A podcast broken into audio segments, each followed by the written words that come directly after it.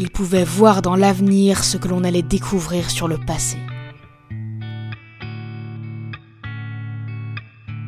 La plus grande difficulté de sa vie résidait dans l'extrême difficulté qu'il avait à expliquer à ses congénères l'intérêt d'un tel pouvoir.